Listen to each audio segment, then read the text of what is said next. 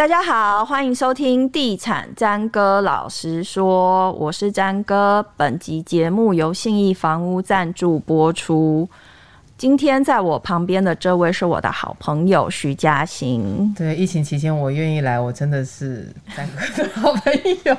让我包成这样子，啊，对对对。但我们这一集好像讲这集节目也不能笑笑闹闹。对啊，因为你知道，我每次只要讲到这个话题，大家很爱听。可是我每次讲完都会觉得，好像一直有那个，就有人在，有不知名的力量在观望着我。可是说实在，这一题真的是大家非常关心的议题，因为没有人会希望买到这个产品。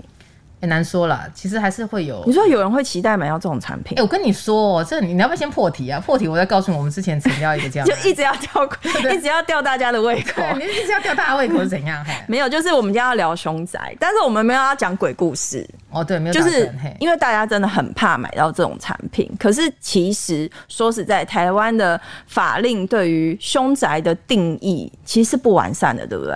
那那哪叫定义呀、啊？那个不是，我是不好意思讲啊。我们现在凶宅的根据只有一个玩意儿，叫做九十七年的内政部函释。嗯，那内政部函释还是房仲的全联会发函给内政部，因为你知道。嗯凶宅纠纷实在太多，那个坊间没有定义，那、嗯、没有定义的话，我们就给主管机关说啊，那你告诉我们什么是凶宅好吗？嗯，然后结果那个函回来叫做哦，那个凶宅的定义叫做专有部分发生非自然身故。嗯，好，那非自然身故其实很好理解嘛，自杀或他杀。嗯，专有部分。嗯，专有部分就是长官可能那时候不是很明白，就是说变成凶宅有非常多种样态。嗯，对，比如说。跳楼了，跳楼，对，嗯、最常最常出现就是跳楼，什么七楼跳到一楼啊，七楼到底到底是一楼是凶宅，七楼是凶宅，还是一二三四五六七全部都凶宅？对，这就是网友要发问的第一题，就是网友最常问的议题，就是比方说有一个人他跳楼，从呃，比如说从十楼他自己的家里跳下来，他死在中庭。嗯或者是他死在二楼那户人家的露台上，嗯嗯、那这样几楼算是凶宅？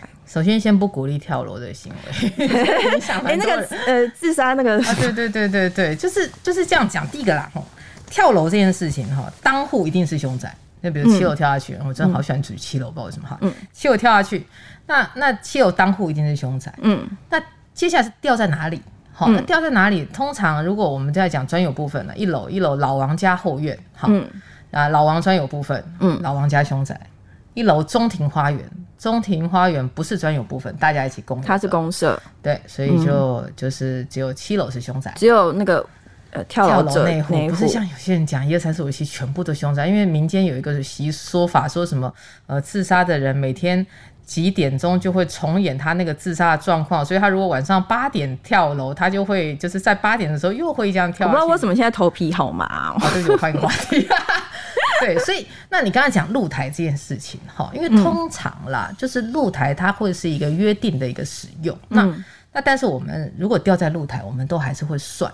嗯。那另外有一个事情是说，你会找房仲嘛？那房仲通常啦，呃，有时候就是你掉，有时候掉下去。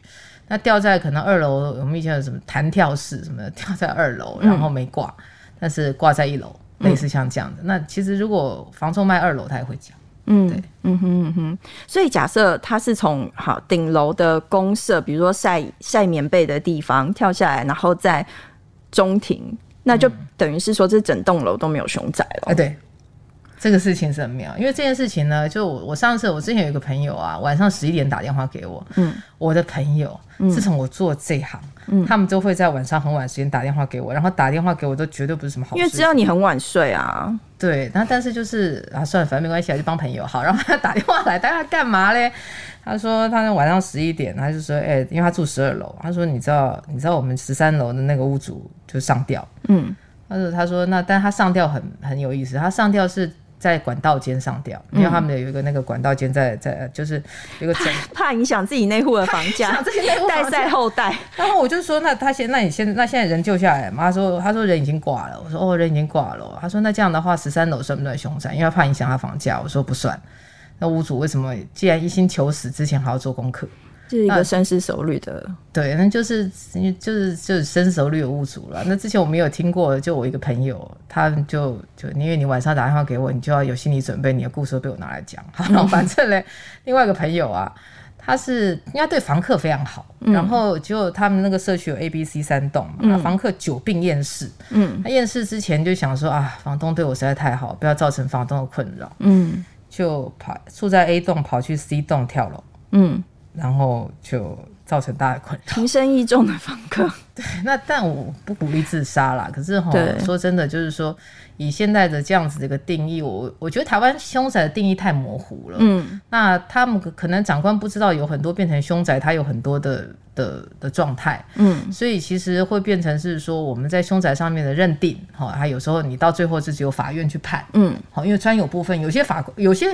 呃，法官会从宽认定哦，嗯、那有些法官不会。对，那所以如果说是呃，可能认定上面有点问题。那第二个的话，就是台湾的凶宅叫做一接一一次凶宅，永远凶宅。嗯，但像美国的话，就是说，如果是凶宅，他们你可以就是登录了之后，就是你因为你之前要揭露嘛，嗯、三年之后你可以不用揭露，嗯，因为你揭露就是你不会再有，就是即使你不揭露，你不会有法律上的问题。嗯哼嗯哼。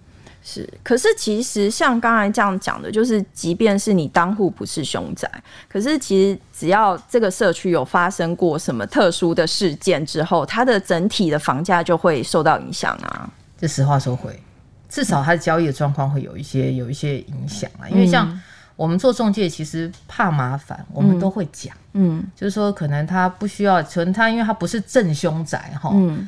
所以他通常就是说，我们大家就会跟他说，可能这个社区里面以前有人坠楼，嗯，或以前有人上吊，嗯，我们大家防治房仲有告知的责任，对不对？我们现在不在合约上面，合约上面是，如果他是真的凶宅的物质瑕疵，是我们一定要讲，嗯。那但是如果说，哎，他可能就是一个模糊的地带，像刚刚那种什么公社公社上吊啦，什么中庭花园坠楼这种。比较不比较模糊的，那通常我们知道，我们就会讲，嗯，就免得后患无穷。嗯哼哼。那第二个还有网网友会很喜欢问的一个，就是他可能他是自杀，或者是他是他杀，但是他不是在自己家里面身亡，他是送到医院之后急救之后就不行就过世。那这样他他本来的那个就是居住的地点算是凶宅吗？严格说不算。嗯，因为你的死亡发生地是专有部分，但是他送到医院才走。嗯，但是如果发生这种事的话，邻居会知道。那我们所以整体来看，邻居的耳语最重要。我跟你讲，邻居超妙的，邻居我们去做 邻居里长什么的，对邻哎，他们我跟你讲，他们超妙，他们通常都不会在你去铲掉的时候讲，嗯，他们通常都会在 对看屋的人讲，不是，他们都会成交了之后，然后就会悠悠跑到，因为你家可能在他们家可能在装潢，屋主这家也在装潢，然后他悠悠的飘过去说：“哎呀，你这间买多少钱啊？”然后就会说。啊，天哪，也被掉几间啦，然后又悠悠的飘走，又不把话说完，对，不把话说好，反正屋主就打电话说愤而就告房仲，房仲说当初我们问你为什么不讲，他说不啊，因阿伯两个人，他夫妻两个人很好，我们也不忍心他卖房子遇到困难，嗯。啊，那你为什么就是就是人家成交时候要交不明白啊？嗯、嘿，嗯嗯，对，所以所以你你就会发现这个凶宅的的这个状况，它会有很多问题。我们以前同业有发生过有一个凶宅是。你看，现在已经一百一十年了嘛，嗯，他的那个凶宅是民国八十六年，嗯，中间转了五手屋主，嗯，最后怎么样？那个最后那一手屋主才知道是凶宅，他怎么知道？你知道？他去央图翻民国八十六年的报纸，这么认真在做功课。对，多你看大家有多怕买到凶宅，有多怕买到。那但但后来就举证嘛，因为你你其实比较麻烦是说你凶宅你要举证，嗯，那但是坊间跟你说的什么问里长啦，然后什么呃调什么什么消防队记录，那基本上是不可能。消防队跟警察局基本上是不会给你的，不会对，不会给你的。对嗯嗯，对。不过其实说实在的，凶宅比一般的正常的产品，它的价格大概会有便宜多少？一半一半到八成呢、啊，就是说会看他时间的关系啊。嗯、如果时间比较长的话，可能大概就施加八折，嗯、但他就是一次凶宅，永远凶宅。嗯，那一般来说的话，大概就会五折。如果真的非常凶，比如说像彰化那个红若台那种，嗯、那那个就法拍四次，嗯、最后好不容易拍掉。嗯，好，那像这这样子的一个一个状况啦。嗯、那但是凶宅卖的很快，我们之前有一个案子是凶宅、嗯、啊，但他就就就小飞侠，小飞侠就跳楼，嗯，跳楼。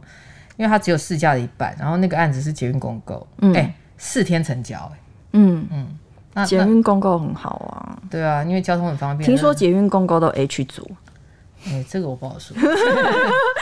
对，嗯，对啊。那第三个网友很很想要问的就是，现在其实有蛮多独居老人或者是什么，那他是在家里面自自然的身故，或者是他是病故在家里面，那这样算凶宅吗？不算。不算不算，这个这个他因为他是自然往生的，那因为你如果人、嗯、人走的话，第一件事情就是人走在家里头，第一件事情是找法医来验尸嘛。嗯，那验尸之后，如果法医说是自然死亡，啊，这个就不是凶宅。嗯，好，那当然，那当然，这个这个不是凶宅这件事情的话，就他其实，呃，我们如果中介知道会讲啦，嗯、就是说可能因为通常会会到时候这样子处理的。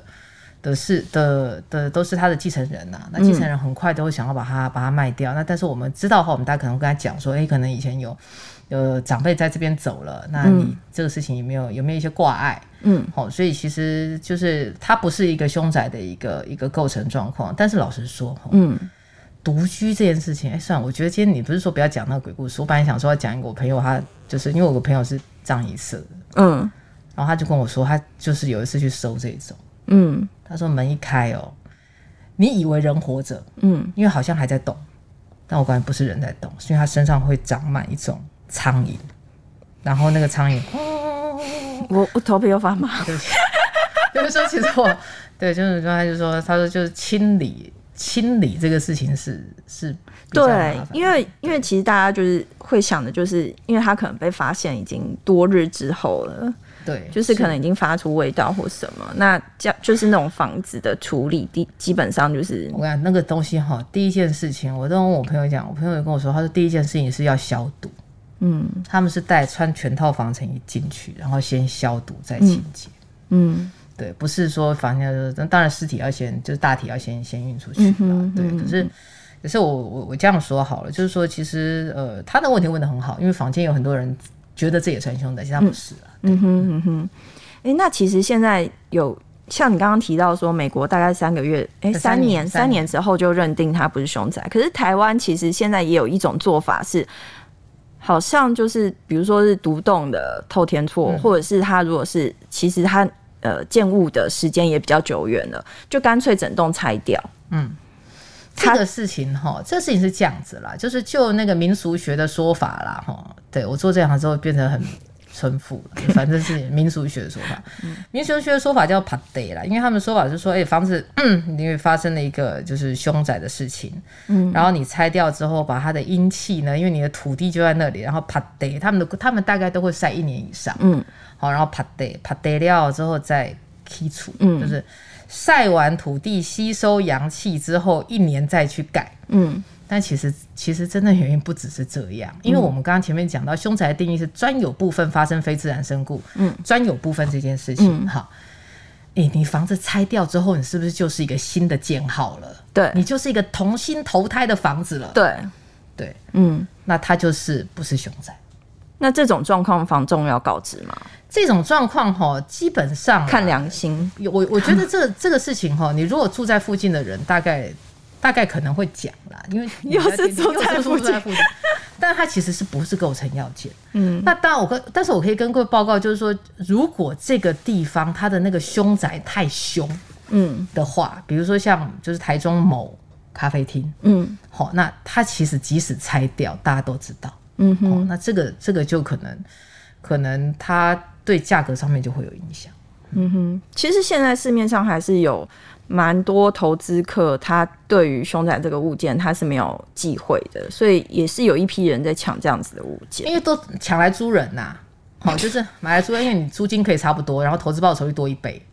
嗯，对。可是租的时候应该也要告知吧？就稍微讲一下，但是你知道，有时候你只要租金便宜一点，又很棒。有些人说我八字很重、嗯、，OK。所以就就就就没问题。像景星，对我们我们之前我还记得那时候我们有有一间有一间听同业说他们有成交一间凶宅，谁买嘞？法师，嗯，法师说自己可以处理，但后来呢？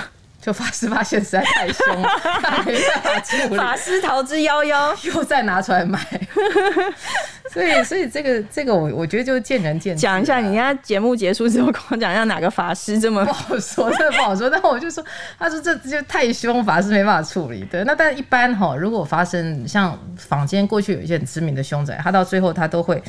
呃，有有一些处处处理的方式啦。有一种人买来干嘛？坐办公室，嗯，因为办公室晚上不上班嘛，嗯，也鼓励员工不要加班呐。嗯、然后第二个就是我刚刚讲的法师，哈，他可能买来自己做公庙，嗯，那因为便宜。然后还有一种是教会的，教会他会买来做那个就是聚会所，嗯，因为他们通常晚上有时候就是说因为人很多啦，然后就是也不会特别留人过夜等等一类的聚会，宗教的聚会所等等，那这样的物件他们觉得是可以接受的。嗯哼，嗯哼。好，今天的节目到这边，其实我也不知道做什么结论，要鼓鼓励大家买还是 没有鼓励他先不要自杀，生命还是会有对，生命诚可贵，对对，投胎当人不容易啊，真的是。对，好，今天谢谢嘉欣来我们节目，以上节目由信义房屋赞助播出，谢谢，拜拜。